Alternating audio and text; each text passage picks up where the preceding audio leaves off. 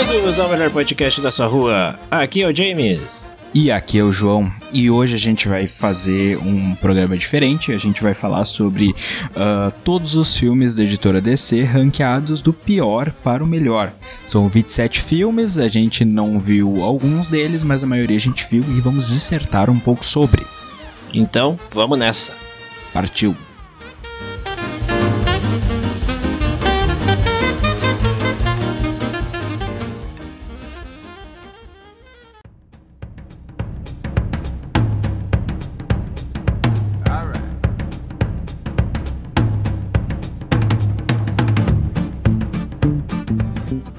Cara, essa lista a gente pegou num site, o cineclick.com.br. Alguém conhece esse site? Eu não conhecia. Também não. uh, mas vamos dar um pouquinho de credibilidade. A gente. É. Então, é que eles fizeram o que a gente teve preguiça de fazer, que foi ranquear os filmes. Uh, daí a gente respeita eles e manda um abraço. Inclusive, eles nem sabem da nossa existência, mas azar. A gente vai colocar na, na descrição desse episódio o site para vocês verificarem. Uh, eu não concordo com algumas posições, mas isso a gente vai falando ao longo do, do episódio. Então vamos lá. São 27 filmes ranqueados. E o que temos aqui então de primeiro da lista, ou se preferir, o último da lista. Isso. Em 27 lugar, Mulher Gato. ai, tu assistiu esse, James? Eu assisti, cara. Eu lembro disso. Passava na sessão da tarde. É, então, esse filme ele é estrelado pela Halle Berry, que eu gosto muito da Halle Berry, ela inclusive foi ganhadora do Oscar pelo, acho que foi a Última Ceia, filme que ela fez com Billy Bob Thornton, que é um filme bem bom. Mas, tipo, aqui é. Aqui, aqui tá um pouco complicado, porque, tipo, a personagem dela não é a mesma mulher gato que aparece nos quadrinhos, não é a Selina Kyle. É uma outra personagem que eu não me lembro o nome, que ela é bem esquecível. E, e na boa, assim, se tu não tem nada para fazer, não tem nenhum outro filme melhor para assistir, tu quiser perder um pouquinho do teu tempo, assiste, mas é bem ruim. Uh, a, a, origem da personagem é totalmente distorcida, a, a, atuação da Halle Berry é bem ruim, ela inclusive ganhou uh, uma framboesa de ouro pela atuação. E ela foi até inclusive receber, ela, ela, é, ela ganhou o prêmio de melhor atriz no Oscar e de pior atriz por esse. Então ela foi super humilde e ela reconheceu que realmente não foi bom. E não tem o que dizer. Os efeitos são bem ruins. Uh, a caracterização da personagem é bem ruim, é bem, uh, como é que posso dizer, super sexualizado, mais do que nos quadrinhos. E em termos de personalidade, a vilã do filme é ridícula, é, as motivações da vilã são ridículas, tudo é ridículo. Pois é, cara, eu até tava olhando, esse filme é de 2004, meu, eu achei que ele era mais antigo até. É, é que ele não envelheceu bem. ele parece. Ele parece bem mais antigo, assim. E, e chega. Dá um, tem uns momentos que dá até uma vergonha ali, assim. Bem complicado mesmo. Enfim, concordamos com essa posição? Creio que sim, né? É, por mim podia estar até mais no fundo. então, em 26 lugar, The Spirit, o filme. Uh, tu viu esse, James? Esse eu realmente não vi. Esse eu também não vi, cara. Mas vamos ler, vamos ver o que, que tá aqui, ó. Frank Miller, sem dúvidas, é um dos melhores escritores de histórias em quadrinhos do mundo. Infelizmente, uhum. quando o assunto é cinema, a coisa muda de figura.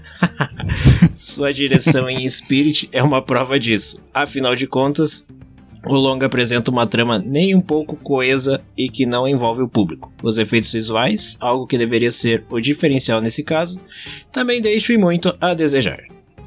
Pois então, é. né? Cara, tu assistiu Sin City? Sim. Uh, esse filme eu sei um pouco sobre ele porque ele é filmado mais ou menos parecido como Sin City e Capitão Sky. Uh, ele usa bastante o preto e branco, o, o clima no ar e tal. Uh, foi o pouco que eu vi assim sobre o filme, ele tinha isso. E cara, ele é bem. Ele foi bem massacrado. Assim. Sin City eu amei. Eu assisto esse filme sempre que eu posso. Eu curti bastante ele. Uh, ele Sim, é um, Sin City é legal, cara. Ele é uma das melhores adaptações de quadrinhos, assim. porque ele é muito perfeito, tanto a narração do personagem, tudo parece, é, ele é como se fosse uma história em quadrinhos, uh, um porte de história em quadrinhos para TV. Ele é muito fiel a isso. E isso incomodou algumas pessoas, mas como eu gosto, eu curti pra caramba. Muito bem, então vamos para o próximo. Não tenho como falar nada sobre esse filme, eu não olhei. Bom, né? É. O, o, o próximo eu posso opinar. É, em 25 temos o Jonah Rex, caçador de recompensas, com nosso amigo Josh Brolin. Ah, tu viu esse? Cara, eu acho que não, mas eu acho que eu já vi alguma imagem por aí, que essa imagem que não me é estranha. É, é, é, que, é que assim, o Jonah Rex, ele não é um personagem muito popular nos nossos quadrinhos. E uh, eles ainda assim não conseguiram fazer uma coisa muito, muito boa, assim, no, no cinema. Então, ele era um personagem zero, tinha, zero, não, zero popularidade não, mas ele tinha pouca popularidade nos quadrinhos, daí trouxeram pro cinema uh, com um filme bem meia boca, assim. É, ele é bobinho, é filme bem sessão da tarde, ele tem. O roteiro é ruim, uh, tem a Megan Fox, que isso é, é, pode ser considerado um ponto fraco pro filme. É, eu, eu, gosto, eu gosto de Josh Brolin, eu, eu gosto dele no, aquele filme Old Boy, eu gosto dele em alguns outros filmes que ele fez. Os recentes que ele fez foi o, o, o Guerra Infinita, onde ele fez o, o, Thanos, e também o Deadpool 2, que ele fez o Cable. E eu gosto das atuações dele, ele é um ator muito bom. E eu acho que foi meio que uma sacanagem, assim. Mas o filme não é, não é, bem, não é bem bom, não. É melhor do que, por exemplo, a Mulher Gato, mas não, não, não agrada muito. Ele é bem, bem chatinho até, inclusive. Bem cansativo. É, DC sendo DC, né? não fala da DC, cara. 24 lugar, Superman 4, Em Busca da Paz. Mas, ah, esse aqui eu não lembro claro. qual já olhei. é, eu vi esse filme, esse filme, assim como todos os outros filmes antigos do Superman, ele passou na sessão da tarde. E eu assistia quando eu era criança, assim. Como eu tinha pouco critério, eu gostava. Só que esse filme ele é bem ruinzinho, assim, assim como 3. É, eles são bem ruinzinhos. É, é, até pra época, assim. Uh, esse filme ele foi ele de 1987 e Uh, o pessoal já começou a criticar mais os efeitos visuais desse filme, porque uh, já tinha coisa mais bem feita. A gente já tinha Star Wars, a gente já tinha, uh, sei lá, Blade Runner, a gente já tinha outras coisas com. Ah, eu já tinha o Exterminador do Futuro. Então Sim. a gente já tinha alguma, alguns exemplos de, de, de efeitos visuais bons e, e o Superman já estava bem datado. A história era ruim, Uh, também. E, e, foi puxado mais pra comédia. E, e, na boa, eu não gosto de, de pegar personagem com carga emocional, tipo Batman, tipo o, o Superman, e, e, fazer comédia pastelão, entendeu? Tipo, ele ter alguns momentos engraçados no filme é uma coisa. Agora, tipo, transformar numa comédia é meio. né? É, eu não, não sou fã. É, eu tô olhando umas imagens aqui e lembrei, eu já vi esse filme sim, passava na sessão da tarde sim. E. Ah, cara, é bem mal feito mesmo, parece coisa lá dos anos 60, meu. Sim, Puta é merda. que o primeiro filme do Superman, esse com o Christopher Reeves, ele foi bem um divisor de águas, assim. Ele tinha Sim. uns efeitos muito bons pra época. E tanto que o slogan foi: Você vai acreditar que um homem pode voar. Porque foi. Eles fizeram um efeito, sim, eles fizeram um efeito. A gente olha tosco pra caralho, não envelheceu bem. Mas na época era top demais. Isso aí, vamos para o próximo então. Uhum. 23 Super, Superman and the Mole Man. Uh, esse, esse filme ele é de 1951. Uh, ah, foi a primeira adaptação cinematográfica de um personagem da DC. E, e, eu não vi esse filme. eu não vi esse filme com certeza. E eu, pra falar a verdade, eu nem sabia da existência desse filme. Cara, eu te dizer assim, ó, olhando pela, pelas imagens, ele até parece melhor que o Superman 4. é, inclusive ele tá melhor posicionado, né? Mas. Uh, Sim. Uh, nessa época foi. Tipo, ele é baseado na, na, nas animações, né? Das aventuras do Superman. E eles tentaram, né? fazer uma adaptação, mas, tipo, era tudo muito pobre pra época, assim, os efeitos. Não, não digo em, em questão de, de, de, orçamento, mas os efeitos uh, que tinham disponíveis não eram uh, grande coisa, então não ficou muito, muito legal. Meu, o que, que é esses, esses anão ali com a peruca sem nada na cabeça? Verdade. Puta merda. Dá pra ter pesadelo com isso aqui de noite, cara. Meu Deus. Ai, ai, ai. Que horror, gente. Ah, vamos pro próximo. Enfim. Vamos pro próximo. Procurem as imagens, pessoal. Procurem as imagens pra vocês verem e sonharem de noite.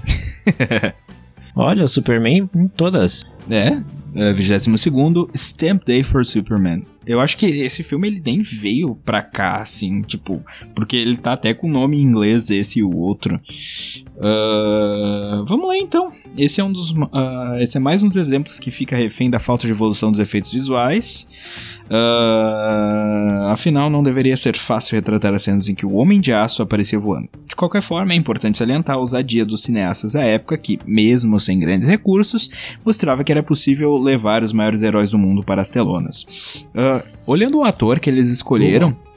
E, e, o figurino e tudo mais, é, é, bem parecido com os primeiros desenhos do Superman que tinha nos anos 30, lá, sei lá, uh, em que. Uh, o, é, como é que eu posso explicar? Uh, não era legal, eu não gostava. Eu assisti, mas eu não gostava. Mas lembra bastante, assim, quem teve o primeiro contato com o Superman vendo esses, esses desenhos talvez tenha gostado. Mas, né, é mais uma tentativa frustrada, infelizmente. Uh, bem personalizado mesmo, tá o Superman. Um cara, olhos claros, queixo quadrado, bem imponente, digamos assim. É isso Mas, aí. né, os filmes não sei se é isso. Olha só, Supergirl. Mais um filme que eu não vi e que eu nem sabia da existência. É Supergirl, depois de um sucesso da franquia do Superman no cinema, a Warner uh, tentou emplacar a história de Kara Zor-El, a prima do Homem de Aço. Não deu certo. A estreia da atriz Ellen Slater no cinema registrou um prejuízo financeiro. Arrecadou 31,5 milhões dentro do orçamento de 35 milhões, ou seja, o filme não se pagou. E recebeu péssimas críticas do público. Por que será? Hum? Por quê? Ah, inclusive esse também teve uh, indicações ao prêmio de pior ator e pior atriz no Framboesa de Ouro. Pois é. Não dá para se esperar grande coisa, então. É. Yeah. Muito bem, então. o próximo. Lanterna Verde. Vigésimo lugar. Esse é um baita filme, Eita. só que não. Tá. Cara, eu lembro quando eu olhei, quando eu olhei esse filme, cara, eu lembro, eu tava bem empolgado. Nossa, Lanterna Verde, cara, que massa. É. Que bela decepção. Que cara. bela bosta. Tu viu o filme todo? Tu conseguiu ver ele todo? Sim, eu vi. Naquele tempo eu não tinha tanto critério. Assim. ah, eu assisti ele na HBO uh, um dia que passou bem depois que lançou, que eu vi que tava todo mundo falando mal, mas daí, tipo, era domingo de tarde, tava passando e eu assisti. Vamos lá, eu gosto do Ryan Reynolds, eu achei ele massa, ele é um ator super carismático, não bom, mas super carismático, e uh, eu não achei que ele se encaixou no, no papel do Hal Jordan, o Hal Jordan ele é mais sério, e eu, eu tinha muita piadinha desnecessária. Os efeitos visuais do filme eu não achei tão horríveis assim.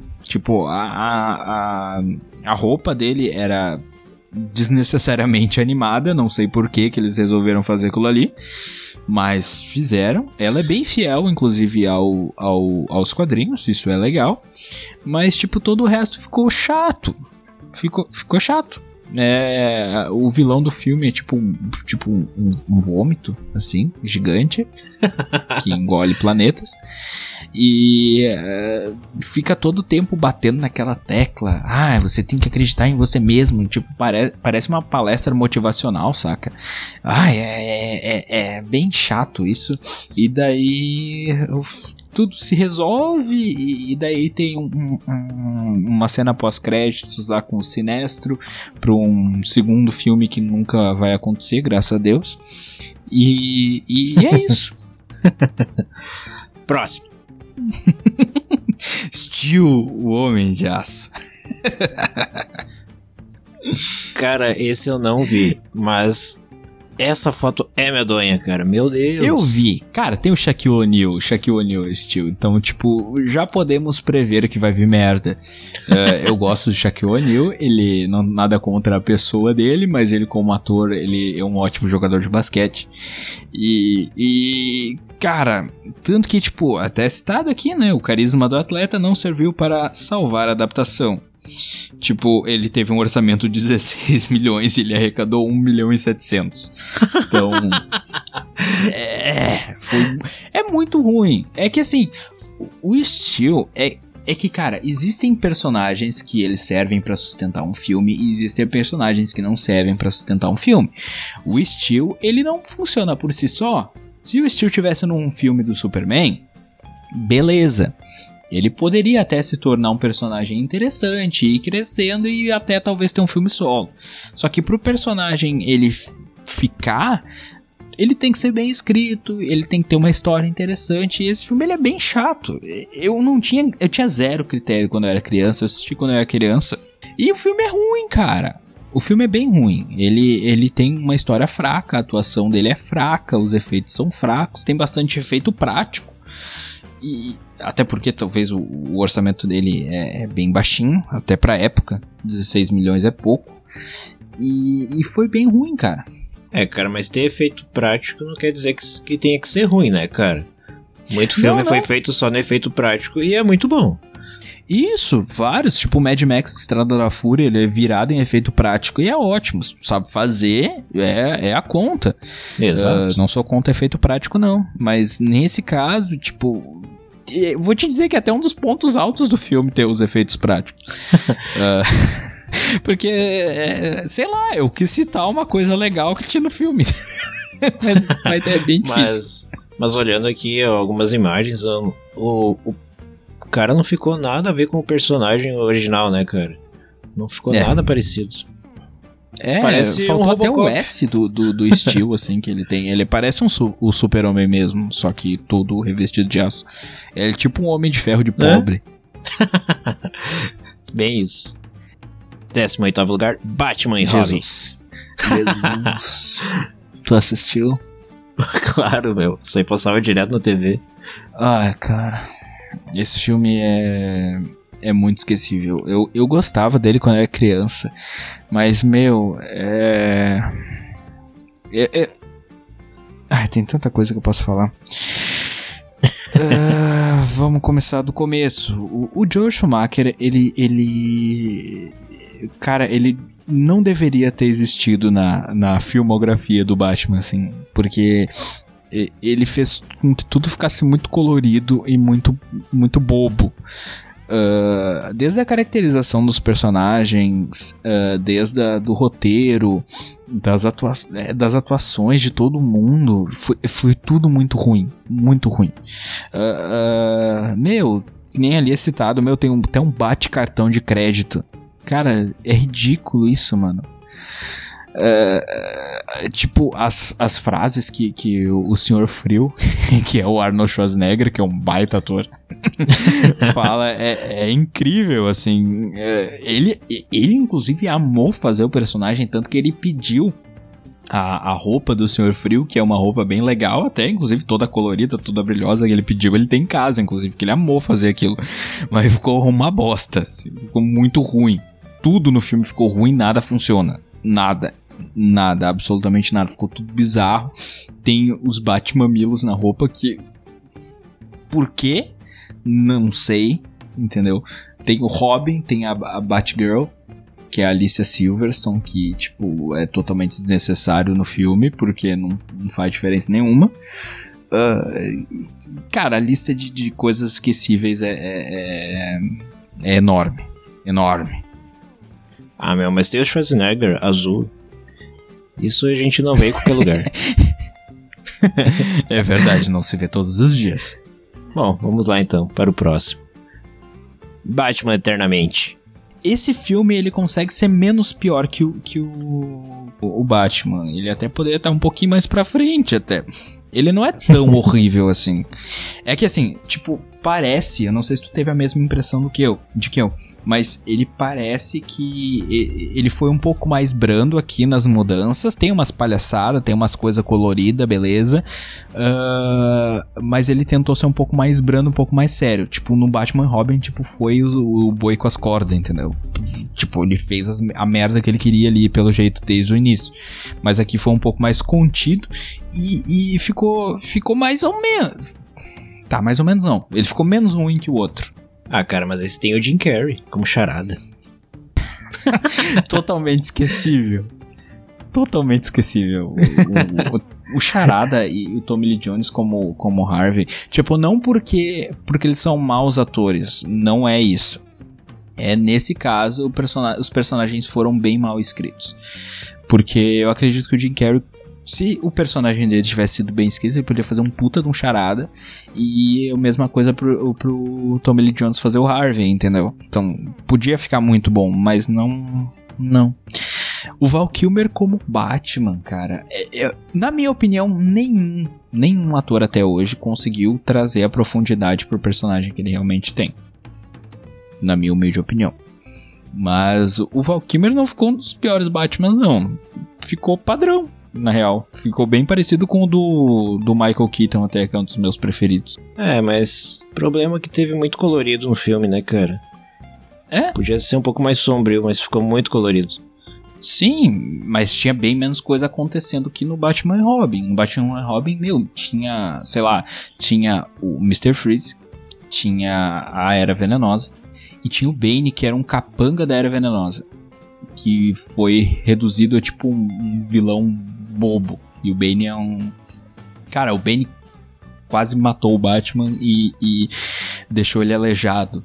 Então, tipo, ele é um dos maiores vilões do personagem que ele virou um capanga. Então, perto disso, o que fizeram aqui foi até uma obra de arte, assim. Mas a roupa do Charada é muito, muito estilosa. Eu queria ter uma igual. queríamos, queríamos. Em 16 lugar, Superman 3. Cara, esse aqui. Ah, claro, esse aqui eu vi sim. Não era que tinha um homem nuclear, é esse? Eu acho que sim. Cara, é, esse é, é, um dos filmes que segue bem a linha do, do Superman 4, assim, que é, coloca umas comédiazinhas sem, sem noção no meio e, e umas coisas meio despirocadas no roteiro, aí começou a se perder, assim. Porque o Superman 2 foi bem legal, o Superman 1 também foi, eu acho que o 2 foi até inclusive melhor do que o 1, então a expectativa tava tri alta, como é dito aqui mesmo, foi bem isso que aconteceu, tava um hype monstro, e tipo, foi lá pro chão, entendeu? E dali foi só ladeira abaixo, foi bem ruinzinho. Ah, mas teve, teve jogos, teve tudo que é coisa desse filme. Fizeram um hype desgraçado. Sim, mesmo. meteram um puta de um hype e daí depois veio isso. Sei lá. Deu um. É. Não, imagina a decepção do pessoal da época. Eu nem era nascido. Eu vi na sessão da tarde, não paguei nada pra ver isso aqui. ah, mas tinha o Superman dando um Hadouken ali, cara. Muito legal. Verdade. 15 lugar. Uh, Superman no Retorno. Ele é. Tu assistiu esse? Sim. É muito bom esse filme para dormir, gente. Se você não assistiu esse filme, bota quando tu tá com aquele soninho. Aí tu bota isso e, e assiste para dormir. Cara, é, é, é incrível. Esse filme não acontece absolutamente nada. É um filme muito parado. Ele é dirigido pelo Brian Singer, que é o mesmo diretor que fez a franquia dos X-Men que ele é muito responsável pela enxurrada dos filmes de herói. Ele conseguiu fazer trabalho, um trabalho bem bom com o primeiro e com o segundo X-Men, apesar de não ser como eu gostaria de ver os X-Men na TV, mas ok. Ele fez um trabalho muito bom, mas aqui não foi bom não. A ideia inicial do filme é fantástica, porque é trazer o Superman que tinha ficado exilado durante anos uh, de volta e onde tudo tinha mudado. Então, cara, é, a ideia, a premissa, assim, é muito boa. Só que o vilão não funciona. O vilão é, é o Kevin Spacey, que faz o, o Lex Luthor. Uh, uhum. Não gostei uh, disso. Uh, não pelo seu Kevin Spacey, mas por ele não, não ter relevância nenhuma. Ele ficou até. Até parece às vezes que ele queria imitar o Gene Hackman dos outros filmes, entendeu? É, faltou um pouco de identidade ali. E eu não gostei disso. Uh, o Brandon, o Brandon Rose. Uh, ele ficou bem parecido com o Christopher Reeve, assim, acho que é o ponto alto do filme. Uh, os efeitos especiais ficaram legais, cara. Tipo, tem uma cena quando ele volta que ele tem que. Ele resgata um avião, assim, foi bem massa aquela cena. Tem uma cena em que ele leva um tiro e, e, e, ele para, tipo, leva um tiro no olho e a bala para ali, entendeu? Foi, é bem legal, assim, os efeitos. Eu curti, só que nada acontece no filme. Ele não luta, ele não faz nada, entendeu? E, e cara, é, é, bem, bem chato. Bem chato mesmo, nada acontece e, e ele fica uma lenga o filme inteiro. é, os efeitos são legais, até porque o filme é de 2006, né? Sim. Tinha como fazer mais alguma coisa, mas se é pra fazer o retorno desse jeito, então deixa o cara quieto lá. é, o que mais brocha é que nem eu falei, porque tipo, tem um, tinha um puta de um potencial e foi jogado no lixo. Bem, bem jogado no lixo, assim. Foi super decepcionante. em 14 lugar, Batman 1966. Cara, uhum. Pra mim, isso é o Batman Feira da Fruta. é, o, o meme da Feira da Fruta é, é, a primeira coisa que vem na cabeça, assim. Ah, cara. Pra mim, a melhor adaptação do Batman, tá? A Feira da Fruta. A melhor dublagem. Quem não conhece, procura aí no YouTube. É muito legal. é. É que assim, o meu primeiro contato com o Batman foi nos quadrinhos e nos quadrinhos ali de, do final dos anos 80, início dos anos 90, que foi quando foi dado aquele tom bem mais dark pro, pro personagem. Uh, e eu assisti essas coisas depois, então para mim foi, sabe, total escracho, foi total sei lá, não sei nem o que dizer, assim, porque eu não, não, não gosto, assim. Eu sei que na época que eles foram lançados, era muito baseado na série uh, de desenho que tinha, né? Tanto a caracterização quanto até as lutas eram parecidas e tal. E, e ele marcou a época por isso. E na época que ele foi lançado, ele era a melhor representação do Batman. Então por isso que eu tenho um respeito grande por essa série e pelo Adam West, pelo Burt Ward que fizeram lá a dupla dinâmica, mas não não gosto, não consigo gostar, porque a minha primeira, o que me fez gostar do Batman não foi isso, foi o tom mais dark, o tom mais sombrio do personagem. ah, cara, mas para mim é o melhor. Feira da Fruta não tem para superar. Então, 13 terceiro lugar, Superman 2. A aventura continua. Esse foi um dos melhores filmes, na minha opinião, dos an filmes antigos do Superman. Esse foi o melhor filme, assim, porque ele tem até o General Zod que aparece e tal, e foi muito, foi muito bom. Foi muito bom mesmo, assim. Esse filme, ele não é pastelão, ele é um filme com um tom mais sério, os efeitos são bem legais pra época também, e eu curti pra caralho, assim. Às vezes ele passa nos TCM da vida e eu assisto de novo, porque eu acho massa. Esse não olhei, cara. Não olhei mesmo. Décimo segundo lugar, Esquadrão Suicida. eu tenho vontade de me suicidar de lembrando desse filme. tu chegou a assistir esse, James? Cara, eu tava muito ansioso para assistir esse filme. Mas depois que ele saiu e eu vi os comentários, eu não olhei. Eu consegui assistir uma parte do filme, mas eh, sabe a impressão que eu tenho? A impressão que eu tenho é exatamente do que aconteceu, isso ficou muito claro. Que eles estavam querendo fazer um filme bom e depois disso tudo foi mudado. Tanto que se tu for olhar o primeiro trailer do Esquadrão Suicida, o primeiro logo do Esquadrão Suicida, ele foi apresentado depois do lançamento, aliás, antes do lançamento do Batman vs Superman. Daí nós tivemos todo o, o fracasso que foi, né, o Batman vs Superman. e uh, apesar de eu gostar do filme, tá? Uh, mas foi um fracasso. E uma das coisas que apontaram como sendo ruim, que eu discordo veementemente com toda a minha força, é o tom do filme. Eles falam que o filme é muito sombrio e, e realista e tem um tom muito dark, muito sério. Gente, os personagens da DC eles têm um, uma carga maior do que os personagens da Marvel. Eu amo os filmes da Marvel, eu amo os heróis da Marvel, eu assisto todos os filmes da Marvel que saem no cinema. Entendeu? Eu adoro. Mas a gente não tem como fazer a mesma coisa aqui. Então, o que, que a gente teve? A gente teve muita mudança de roteiro, a gente teve refilmagem, a gente teve uma mudança na identidade visual e virou pastelão, cara. Tipo, ficou bobo, os diálogos ficaram bobos, o roteiro ficou fraco. Na realidade, Esquadrão Suicida é, é a maior decepção, porque tinha um elenco bom, cara. Tinha a Margot Robbie, que é uma puta de uma atriz, o Smith, que é um cara super carismático. Uh, a gente teve o Jared Leto como o Coringa, que o cara é um bom ator. Eu não gosto dele como cantor, eu não gosto do 30 Seconds to Mars, mas ele como ator, a qualidade dele é inegável. Assim, tipo, ele é um baita ator. E, e eu não entendi o que, que eles quiseram fazer aqui com o Coringa, ficou muito ruim mesmo. É, eu não, não sou daqueles caras que, ah, meu Deus, o, o Heath Ledger é o melhor de todos, não tem como superar. Cara, talvez não tenha, mas a gente tem que estar tá sempre aberto, entendeu? E, e, eu tava bem empolgado com o que ele pudesse fazer com o personagem. Daí mostrou a primeira imagem dele como Coringa. Tá, vamos lá. Eu pensei, cara, eu continuei acreditando nele, entendeu? Tá, vamos acreditar no cara, vamos ver o que, que ele vai fazer. Só que ficou ruim, ficou tudo ruim, ficou tudo sem profundidade, ficou tudo corrido e ficou tudo fraco. Tem uns diálogos escroto, tipo, uma personagem que é interessante pro negócio que é a Katana. Tipo, a apresentação da personagem é: Oi, pessoal, essa é a Katana. A, a espada dela suga as almas das vítimas. Tipo, exatamente assim. Cara, que isso?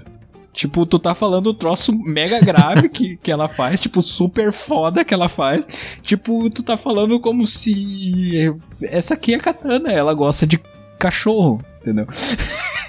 não. não, não a apresentação da personagem não faz jus à personagem. Então, cara, é, não assista, não assista. É bem ruim, bem fraquinho. E o filme ganhou um Oscar por melhor maquiagem. Puta merda. Bom, vamos lá, próximo. Watchmen, o filme. Esse eu não olhei também, cara. James. Uh, e, aí, a partir daqui, eu começo a discordar forte dessa lista, porque o Watchmen, ele é um dos melhor, uma das melhores adaptações de quadrinhos que eu tive a oportunidade de assistir. Watchmen é muito bom, eu li e, claro, lógico, vai ter muitas mudanças, só que o tom do filme é perfeito.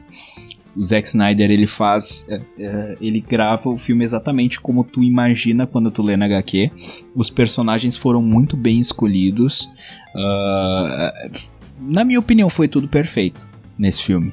Eu não entendo o porquê que uh, ele, esse, esse filme tá tão ruim, até colocaram aqui, no entanto, no final, as cenas de ação frustram um pouco e os excessos dos detalhes deixam as coisas confusas. Não. não, não, não é assim. A gente tem tipo uma. As cenas de ação são como exatamente como elas deveriam ser, na minha opinião. Porque a maioria dos personagens aqui, acho que a maioria não, acho que bem dizer, é, a maioria dos personagens aqui não tem poderes, então tipo, é uma coisa mais é é uma luta um pouco mais exagerada. Então, as lutas não são tão bem coreografadas quanto, por exemplo, um filme do Jackie Chan, por exemplo. Mas aqui é, é, é tudo bem feito. E os diálogos são muito bem feitos, os efeitos especiais são muito bons. Na minha opinião, esse filme tinha que ter tá bem mais na frente. Legal, cara, interessante. Vou procurar olhar esse. Assiste, tem na Netflix. Décimo lugar, Batman, O Retorno. Baita filme, né, jovem? cara, esse eu olhei bastante. Esse eu gostava. eu gostava e gosto até hoje, cara. Tem algumas coisas que, que ficaram bem diferentes dos quadrinhos, como por exemplo o, o Pinguim. Ele ficou. Ele ficou bom se eu não soubesse da origem do Pinguim como é o personagem, como era na época, assim, eu não sabia. Mas depois, cara, eu curti bastante. Eu gostei bastante do, do Danny DeVito como, como o Cobblepot. E, e o restante, cara. Vamos lá, a Mulher Gato não ficou legal. Eu gosto da, da Michelle Pfeiffer, mas a Mulher Gato não ficou muito legal, não. E. Ah, foi, foi legal, sim. Foi massa. Eu, eu gostei bastante. Tem algumas falhazinhas, sim, tem, mas é, é bem legal. Eu gostei. E eu gosto do Michael Keaton como Batman. Apesar de ser meio durão e ser baixinho, eu gosto dele. Me identifico. ah, cara, mas esse pinguim é muito legal. Sim, meu. Bem representado, eu acho. Assim. Sim, muito bem representado. Ainda mais quando ele tá de cartola. Muito legal. é, muito bom. Olha só, nono lugar, Batman, o Cavaleiro das Trevas ressurge. Hum, mais um que eu acho que tinha que estar tá mais pra cima. Mas vamos lá. Uh, esse filme, ele, é, ele encerra a trilogia do Nolan, né? Tu assistiu ele? Sim. Uhum. É, é que assim, o que eles fizeram aqui foi. deixou uma coisa que ficou bem não digo que ficou ruim, mas foi um ponto negativo do filme, que é o lance da de ser tudo muito corrido, porque aqui a gente teve meio que uma queda do morcego, que é um arco onde uh, o Batman ele é derrotado pelo, pelo Bane, o Bane quebra a espinha dele. Esse é um arco que durou acho que um ano, se não mais, nos quadrinhos e foi muito bem desenvolvido, onde teve a troca do Batman pelo uh, o Jane Paul Valley, que era o Azrael, e ele assumiu o manto do Cavaleiro das Trevas no tempo que ele estava se recuperando. E o Bane aqui pelo, pelo que foi, foi feito pelo Tom Hardy, eu achei muito bom ele foi bem mais humanizado, assim, para caber, assim como tudo que o, o, o, Nolan fez com a trilogia. Eu achei muito bom, porque o Ben é extremamente exagerado de grande nos quadrinhos. E eu, eu achei que ficou bem legal. Ele trouxe a, a genialidade do Bane, que ele é um cara muito inteligente e muito forte fisicamente. E eu achei que ficou uma adaptação boa. Poderia ser melhor, porque teria que ter muito mais pra ser uma queda do morcego perfeita, teria que ter, tipo, mínimo uns dois filmes ali, entendeu? Se não mais. Eu acho que, na minha opinião, a queda do morcego daria uns três filmes tranquilamente. Mas o Nolan conseguiu adaptar muito bem, sem ficar corrido. E ficou bem incrível o que ele fez aqui. Só que o que o pessoal acho que não gostou do filme é que estavam esperando algo à altura do Cavaleiro das Trevas, que tipo, foi muito acima da média. E aqui meio que teve aquela brochada. Mas eu não achei o filme ruim, não. Achei muito bom. Tinha bastante expectativa em cima desse filme, né? Até por causa do. Sim. Do último antes dele. Mas. Realmente, eu também achei meio. meio né. Depois do outro. É um filme bom, sim. Um filme longo. Ele desenvolve bem até o final, mas. Sim. Não sei, cara, não, não achei tão legal assim como os outros dois. É. É que tem uma coisa que, tipo, tem algumas coisas que eram desnecessárias. Tipo, a, a, a Mulher Gato eu acho que não precisava estar no filme. É que, cara. É que a gente. É, é difícil de fazer isso, eu sei. Mas a gente teria que olhar esse filme sem pensar no, no anterior. Isso é muito difícil. É, entendeu? E é sim. é por isso que o pessoal pensa que esse filme é pior que o, que o outro, mas na realidade não é. Tem algumas coisas que eu não gosto no filme, que são a, a, as lutas. Eu acho. De toda. To, inclusive de todo o, o, Cavaleiro das Trevas. Eu não gosto muito das lutas do, do Batman. Eu acho bem ruins até. É. Bem. Sei lá, não mostra muito bem o que o Batman poderia fazer, entendeu? Então eu acho bem. Acho que devia, isso de, deveria ter sido uma coisa um pouco mais uh, fora do, do realista, entendeu? Como foi feito, por exemplo, naquela cena do Batman vs Superman, que é a cena em que o Batman vai resgatar uh, uma pessoa, que eu não vou dizer quem é para não dar spoiler, e uh, aquela cena foi a mais perfeita, assim, foi. Teve coisa forçada, teve, mas meu, é o Batman, ele é o super-herói, entendeu? Não, não tem problema. Então, vamos pro teu queridinho. Oitavo lugar, Batman vs Superman. A origem da justiça. Não, é que assim, eu, eu, eu, sou. Eu, eu adotei esse filme, mas eu sei os defeitos dele, entendeu? Ele. são vários. são vários. Primeiro, o pessoal já não gosta do, do Superman do, do Henry Cavill. Eu gosto. Eu, particularmente, eu gosto muito, inclusive. Só que a gente tem alguns problemas aqui a gente tem que introduzir um personagem. Não muito importante, é só o Batman. A gente tem que a gente tem que introduzir um segundo personagem, que é, não é muito importante, é só o Lex Luthor. E daí a gente tem que introduzir mais um personagem. Também não é muito importante, que é a Mulher Maravilha. E daí a gente tem, tem que introduzir um vilão, que também não é muito importante, que é só o cara que matou o Superman, que é o Apocalipse. Tudo isso numa porra de um filme de quase 3 horas de duração. Então, cara, e vai ficar corrido. Vai ficar ruim. Entendeu? O filme ele é ruim. Ele não é tão ruim quanto ele poderia ter sido. Entendeu? Só que esse filme ele vem no, momento errado. É, eu não acho. Eu acho que eles deveriam ter feito um filme do Batman. Não precisava ter tido a presença da Mulher Maravilha como uh, uma presença atuante entendeu? Eu acho que ela poderia ter aparecido como uh, sem tá, né, sem ser a Mulher Maravilha, ser somente a atriz, que daí deixaria a entender que ela é a Mulher Maravilha. Uh, e eu acho que não, não precisava ter o Apocalipse no filme. Porque se tu construísse direito o conflito entre o Batman e o Superman, o, algo que não foi feito, tu poderia ter tido um, um filme que sustentaria por si só só esse conflito e resolução dele mas a gente não tem isso. Então eu, eles colocaram o Apocalipse, que ficou meio que jogado no filme, e com uma origem totalmente distorcida, e não ficou bom. Não ficou bom, porque o conflito ficou bobo, a resolução do conflito ficou ridícula, e o final do filme ficou. Tipo, foi só para introduzir a Liga da Justiça que é uma coisa que a DC teria que ter tido muita paciência para fazer, porque isso foi uma coisa que a Marvel, para introduzir os Vingadores, ela fez durante quatro anos.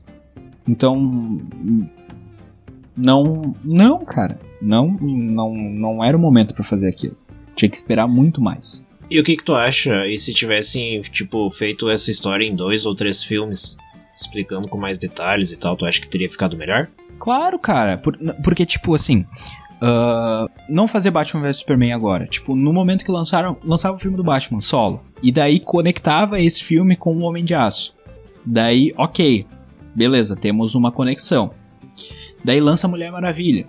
Conectava a história da Mulher Maravilha também com o Homem de Aço. E também com o filme do Batman.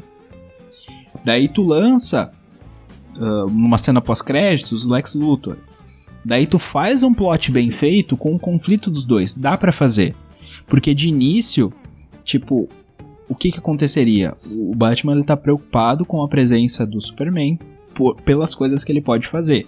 O Superman no filme do Homem de Aço, ele não controla bem os poderes dele, ele faz uma mega de uma bagunça em Metrópolis, isso acaba atingindo o Batman de alguma forma, o Bruce Wayne de alguma forma.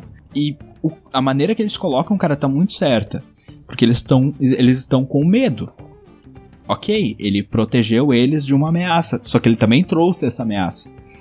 Então o Superman ele não tem esse o respeito que ele tem, ele não está consolidado. Então é uma coisa interessante de tu trazer, é um conflito interessante. Só que o Lex Luthor ele é uma mente muito inteligente, e isso não foi, não ficou claro no filme. Então se eles tivessem introduzido devagar uh, cada um desses, desses elementos, se fizesse um Batman vs Superman depois, ia ficar muito melhor. E poderia ficar até muito mais curto. Porque não teria por, por que introduzir tanta coisa. Muito bem. Então, vamos para o sétimo lugar: O Homem de Aço. Esse, esse filme é bom, cara. Tem muita gente que fala mal desse filme, mas, na minha opinião, não sabe o que estão falando. Porque o filme é muito bom mesmo. não, sério, não sabe o que estão falando. É, o filme é bom. Uh, não sei se tu chegou a assistir esse. Não, já falei antes e em outro cast eu não gosto do Super-Homem, do Homem de Aço, então eu não olho. Cara, isso é preconceito da tua parte. Cara, o Super-Homem é um ser. personagem muito difícil de trabalhar, entendeu? Porque nesse filme, inclusive, ele é um filme de origem. Eu não gosto de filme de origem. Eu não gosto porque muitas vezes. Porque acho que eu vi tantas vezes a origem do Homem-Aranha que eu não aguento mais. e a origem do Batman, eu não aguento mais. Entendeu? Todo mundo conhece esses personagens. Então tu não precisa fazer uma origem para ele. Só faz o personagem consolidado e toca, toca ficha, entendeu? Aqui a gente tem uma história de origem que, ela, na minha opinião, ela foi muito bem construída. Porque ela, ela volta o passado, né? E ela vem pro presente. E isso é feito de uma forma bem natural. Entendeu? E o filme fica. A, história ela fica bem contada, tu entende tudo, é tudo muito bem amarrado. Daí nós temos o, o, problema, que é o conflito do filme, que é a, a vinda do General Zod pra Terra. Que ele quer uh, utilizar um MacGuffin que tem no filme para trazer, uh, para uh, recriar Krypton no planeta Terra. E daí o Superman tem que impedir isso. Então, uh, os efeitos, o General Zod ficou muito bem feito, o ator que fez foi, é muito bom. Eu gostei do, do Clark Kent barra uh, Superman do, do Henry Cavill, gostei muito. Eu gosto muito do personagem uh, e gosto muito dele. eu achei que ficou muito legal. Os efeitos, o pessoal reclamou que ficou aquele uh, destruction porn, tá ligado? Porque tinha muito, muito, muita coisa sendo destruída. Mas puta que pariu, cara. Vem três alienígenas tipo, com super força. Daí tem mais um alienígena, que é o super-homem, que tem super força. Nenhum deles sabe controlar o que eles estão fazendo. Porque o que dá poderes para eles é o sol amarelo da Terra. Então, uh, em Krypton eles não estavam expostos a esse sol amarelo, logo eles não tinham esse poder. E o Clark, apesar dele saber e estar exposto a isso há mais tempo, ele, por motivos que são citados no filme, ele não, não faz muito uso disso. Então ele não controla também totalmente os poderes dele. E até metade da. Até a vida adulta dele, com 30 e poucos anos de idade, ele não, não sabia nem da onde ele tinha vindo. Então, isso tudo é muito explicável dentro do filme. Eu não entendo qual foi o, o problema, entendeu? De, de, tipo, eles quebrarem tudo na cidade. Tipo, eles fizeram isso porque ele não sabia controlar. E, e fim, é totalmente justificável o que aconteceu. Eu não entendi qual foi a dificuldade. e, cara, quem não assistiu tem que assistir mesmo, porque o filme é muito bom. Tá bom, vou dar, vou dar uma chance, vou dar uma chance. Só Faz por ti, tá, cara? Só porque é pra ti. Oh, oh tá bom. e esse filme, o próximo, eu também não olhei, mas esse eu tenho curiosidade de olhar. Liga da Justiça. Cara, eu nunca pensei que eu fosse dizer isso. Mas o maior defeito desse filme é ele ser bom. Como assim, cara? É que assim, é, é justamente o problema. O filme da Liga da Justiça não tem que ser bom. O filme da Liga da Justiça tem que ser perfeito. Tem que ser aquele filme que tu sai da, da sala de cinema, tipo, chocado de tão bom que ele é. De tão perfeito que ele é. E o filme não é assim, ele é só bom. Tipo, imagina. Tu viu uh, Vingadores 2, a Era de Ultron? Sim. Tu viu o primeiro Vingadores? Sim. Pois é, o melhor filme, tipo, pra mim de super-herói, até o Guerra Infinita, uh, desse super grupo foi o Vingadores 1. Ah, com certeza. E a sensação que eu tive quando eu saí do Era de Ultron foi a mesma sensação que eu tive quando eu saí do, do Liga da Justiça. Foi tipo, ok, filme, filme legal. o filme tem algumas coisas que me irritam. Não, cara, assiste o filme, tu não vai te arrepender. O filme é bom, mas assim, na minha opinião, tá, até aparecer todo esse o MCU, né, que é o Marvel Cinematic Universe, até aparecer tudo isso, o... eu sempre gostei muito mais da Liga da Justiça do que dos Vingadores. Inclusive, a Liga da Justiça sempre foi muito mais popular do que os Vingadores. Os Vingadores ficaram populares só por causa dos filmes. Eles apareciam e tal, mas a Liga sempre vendeu muito mais uh, história em quadrinhos do que os Vingadores. E até porque eles têm uma densidade maior. E cara, esse filme tem o mesmo defeito do, do, do Batman vs Superman. Ele não devia ter sido lançado agora. Muita coisa para apresentar, pouco tempo. Uh, nesse caso, a gente teve. Ele é uma continuação direta do Homem de Aço, tá? Então a gente teve que apresentar o Cyborg, a gente teve. Não tem um background muito grande o Cyborg, né? Mas ele é um personagem legal, gosto bastante. A gente teve que apresentar o Aquaman do Jason Momoa, que é legal. Eu, eu gosto do Jason Momoa, ele tem um carisma muito. Ele é um, um cara muito carismático. Daí a gente tem a Gal Gadot como a Mulher Maravilha. Eu gosto muito dela como Mulher Maravilha. Uh, a gente tem o Ezra. Uh, o Ezra, acho que é Miller, não sei o Ezra uh, como o Flash, que é o alívio cômico, assim. Eu acho que ele não tem a importância que ele deveria ter. E a gente tem o Batman do Ben Affleck, que é o mesmo Batman do Batman vs Superman, que também faz ponta no filme do Esquadrão Suicida, que. Uh, cara, eu gosto da caracterização do personagem. Eu acho que o Ben Affleck ele tem um, um ele mais parrudinho assim e tal, e a roupa dele mais simples, não tão tecnológica quanto o Batman do Christian Bale. Ele é ele é legal. Só que o que eu não gosto é da personalidade. Meu, o Batman faz até piada nesse filme. É, é ridículo isso. é ridículo. Isso para mim foi totalmente desnecessário e foi claramente uma, uma tentativa de copiar a Marvel aí na, nos alívios cômicos. Deixa o alívio cômico pro Flash e pro Cyborg, entendeu?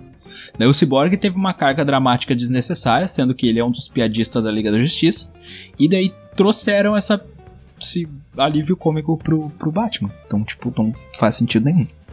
Daí a gente tem ainda uma questão que foi a, a mudança de direção, tá? O Zack Snyder ele saiu em parte do, pro, do, do processo porque ele teve um problema familiar. Se não falha a memória, um parente próximo dele faleceu. E quem assumiu foi o Joss Whedon, do, do primeiro Vingadores. Que é um diretor muito bom, gosto bastante dele. Só que a maneira do Joss Whedon de dirigir é completamente diferente da do Zack Snyder. E daí isso fica aparente no filme porque nós temos mudanças drásticas de tom no filme e mudanças de. É, é, é, estranho tu ver um filme dirigido por duas pessoas ao mesmo tempo, cara. É, é fica, fica aparente que é, ficou meio, meio uma coxa de retalho, saca?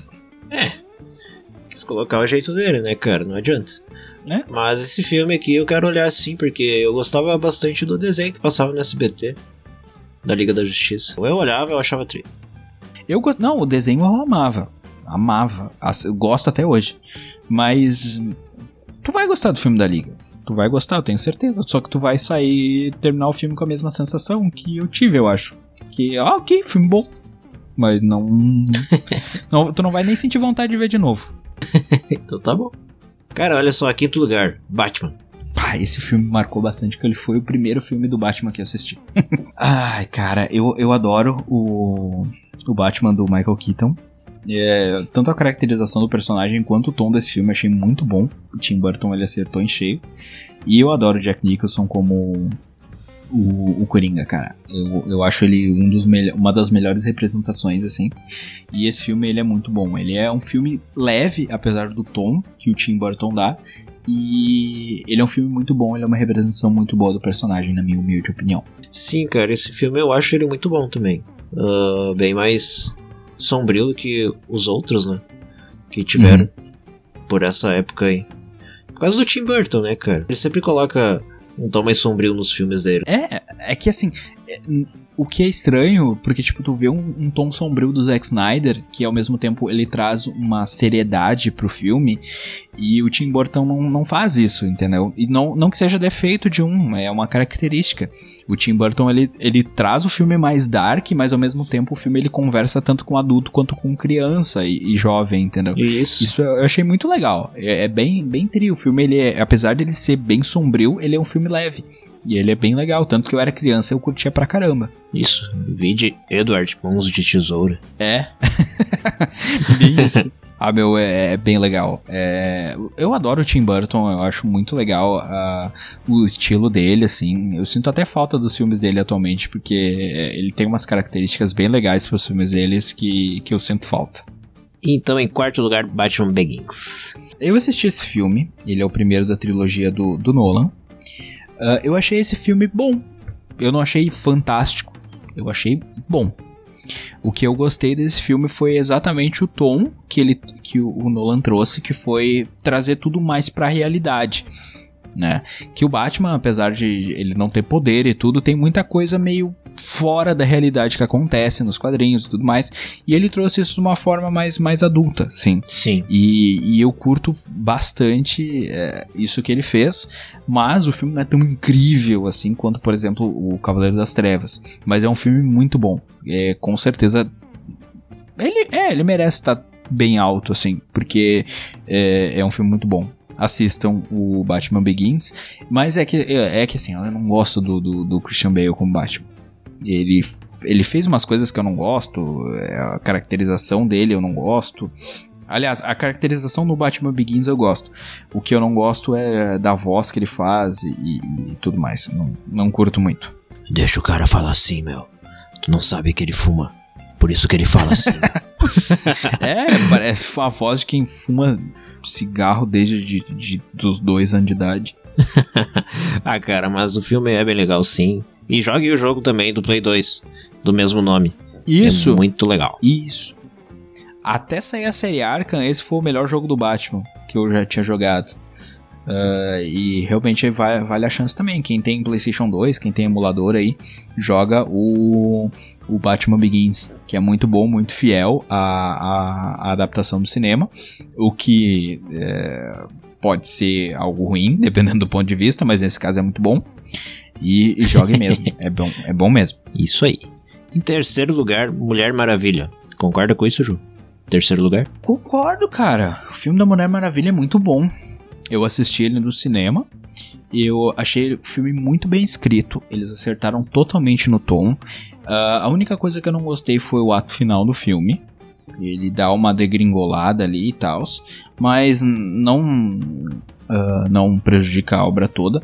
Uma coisa que eu curti bastante nessa Mulher Maravilha, eles não hipersex hipersexualizaram a personagem. Isso é uma coisa que eu tinha muito medo que fizessem.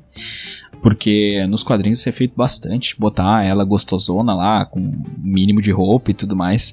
É, esse não, cara, ela tá vestida de uma forma prática, tem a Mostra das Amazonas lá treinando, que eu acho muito legal também. E, e, tipo, a personagem ficou muito, muito legal mesmo. E uh, todo o elenco funciona muito bem. Eu acho que ficou muito bom mesmo esse filme e com certeza vale a pena assistir, com toda certeza. Outro que não olhei, que não olhei e quero quero olhar também, ver qual que é. Cara, olha só em segundo lugar. Superman o filme de 1979. Eu acho que tá bem em cima, né? Mas OK, vamos lá. não, esse filme é muito bom. Esse filme é muito bom mesmo. Eu acho que é merecido. Eu colocaria, no caso, mais para cima o Superman 2, então. E colocaria esse no lugar do Superman 2. Porque o Superman 2 ficou muito melhor. Mas é que esse foi todo o. o eu acho que foi o. o o baque que ele causou quando ele estreou, assim. Porque a gente não tinha até então uma adaptação boa do Superman na, no cinema. E o Christopher Reeve fez isso muito bem o, tanto como Clark quanto como Superman, e eu achei que ficou bem legal. Assim como ficou legal o vilão, que era o Gene Hackman, que era o, o, o Lex Luthor. Uh, a trilha sonora ficou muito boa. Uh, esse filme ficou todo, todo ele muito bom. Então, recomendo uh, que assistam mesmo, porque é, é bem bom mesmo. É um clássico da sessão da tarde aí. ah, sim. E em primeiro lugar, Tananana, surpresa. Só que não. Batman, o Cavaleiro das Trevas.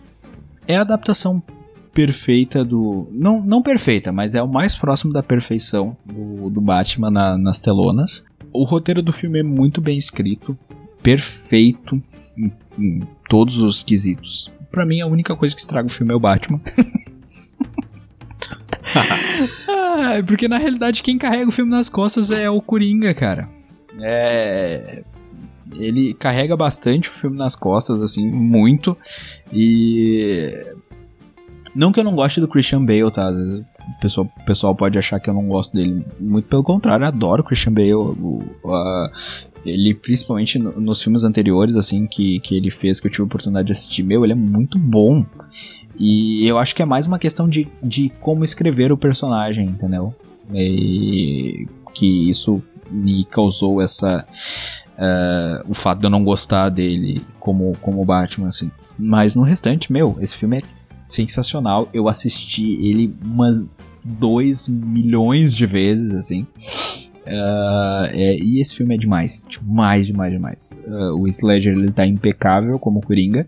Ele é, na minha opinião, tirando o, o Mark Hamill, que ele dubla o Coringa na série animada e também na série Arkham, é tipo o segundo melhor Coringa, assim.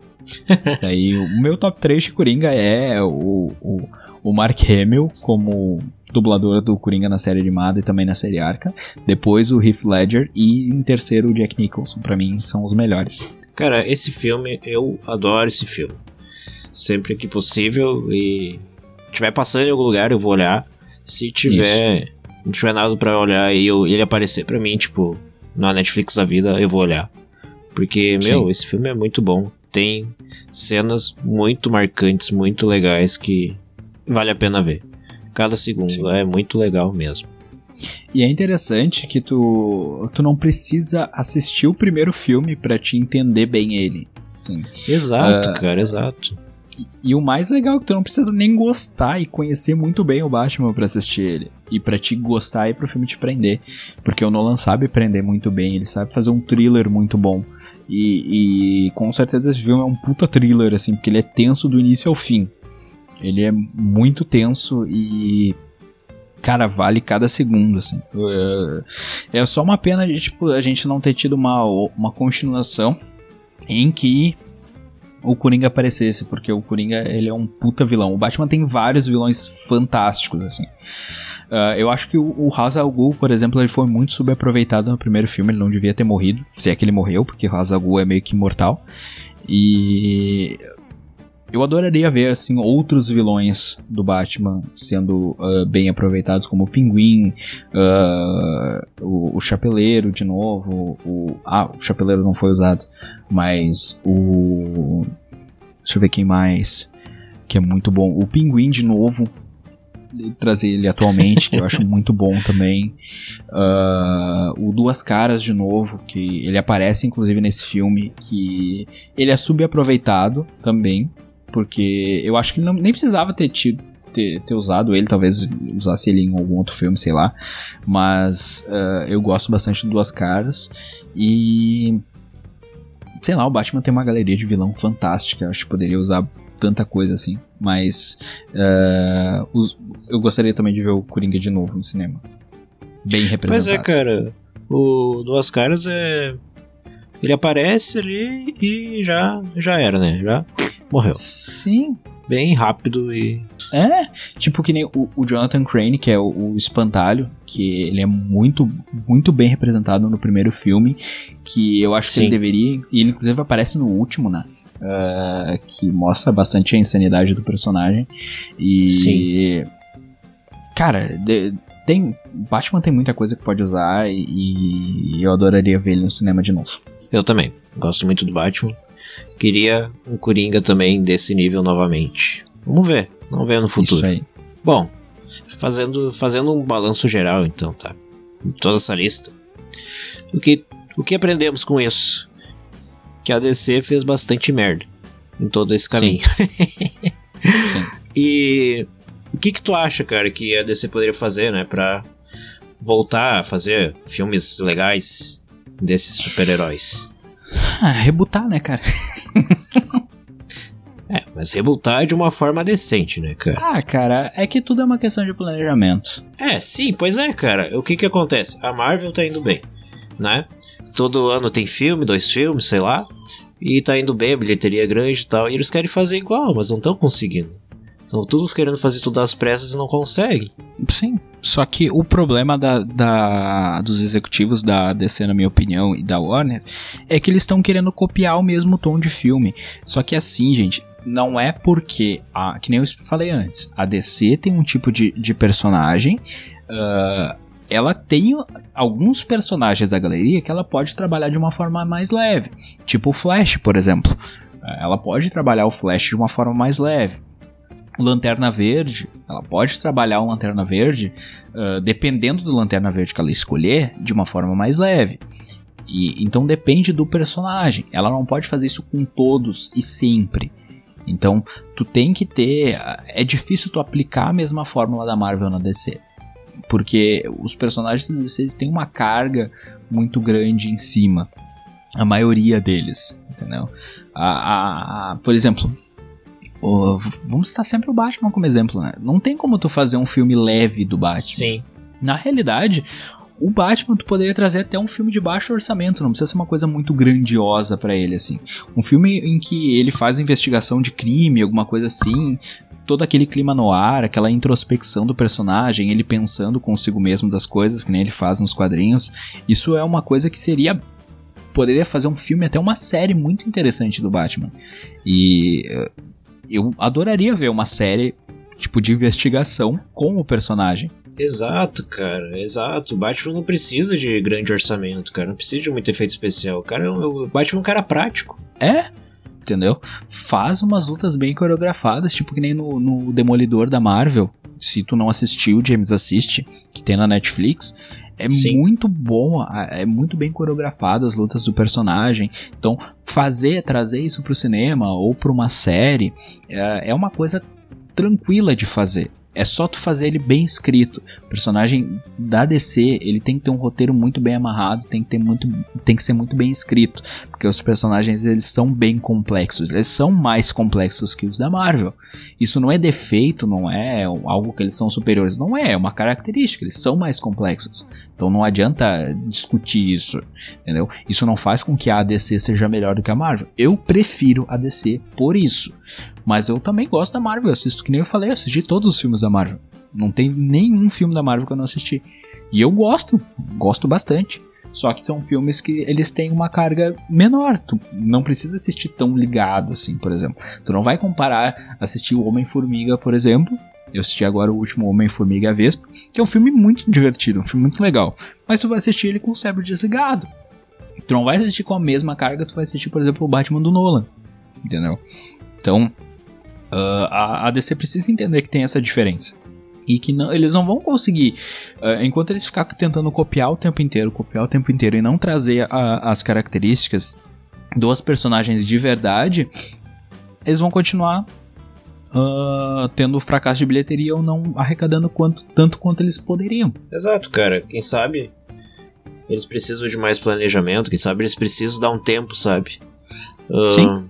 Esperar aí uns dois, três anos, planejar bem o que eles vão fazer e voltar então com uma coisa grande, sabe? Uma coisa bem feita, de novo. Sim, Assim como foi a trilogia ali do Batman do Nolan. Eles poderiam fazer uma preparação, por exemplo, que nem fizeram agora pra aparecer o Darkseid. Cara, esquece isso. Faz uma preparação, por exemplo, pra uma crise. Que nem tem a, a crise nas Infinitas Terras, que foi um- uma puta de uma, de uma série ah, de, de- dos quadrinhos, onde teve toda a, Ah, questão das, nossa. das realidades alternativas e tudo mais. Cara, isso é muito massa. Dá pra Nossa, fazer. Isso é muito trica. Sim, pode fazer até um crossover com as séries de, de TV, entendeu? Tu fazer uma coisa mais ou menos assim. Ah, cada série de TV, por exemplo, é um universo, é uma das terras que, que existem e tudo mais. Cara, dá pra fazer. É só, é só fazer tudo com planejamento que nem a Marvel fez. Cara, o Kevin Feige é um gênio. O, o, o ah, produtor responsável lá da Marvel, o cara é um gênio. Porque ele fez tudo muito Sim. bem amarrado, tudo bem planejado. É isso que falta na DC. A partir do momento que tiver isso, cara, ninguém mais segura. Eles vão, vão ser máquina de fazer dinheiro que nem a Marvel. É só fazer as coisas. ah, só que eles têm que planejar o o- os filmes deles com base no que eles. dos produtos que eles têm. Não querer copiar a mesma coisa que a Marvel faz. Exato, cara. Tenta ir pela, pela, pelo caminho dos quadrinhos ali, cara, que sempre Sim. fez sucesso, entendeu? Segue aquele Sim. caminho ali, meu. Planeja bem. Personagem tem. Personagem tem a dar com palma. Faz as coisas direito, cara, que vai dar dinheiro que nem água, meu. Sim, e personagem bom, cara. Na minha opinião, tipo, Sim. A, a Marvel tinha uma missão muito mais difícil do que a DC, cara. Meu, a Marvel conseguiu a façanha de fazer o Homem de Ferro ficar interessante. O Homem de Ferro, o Homem de Ferro é um personagem extremamente B da Marvel. Tipo, eles não. não o, o, o Homem de Ferro não tinha visibilidade nenhuma. Meu, eles conseguiram fazer um filme bom do Homem-Formiga. Então, a missão que a Marvel tinha era muito mais difícil que a missão que a DC tem. Que os personagens da DC, nem eu falei, eles são muito mais complexos e muito mais. Eles têm muito mais conteúdo que os da Marvel.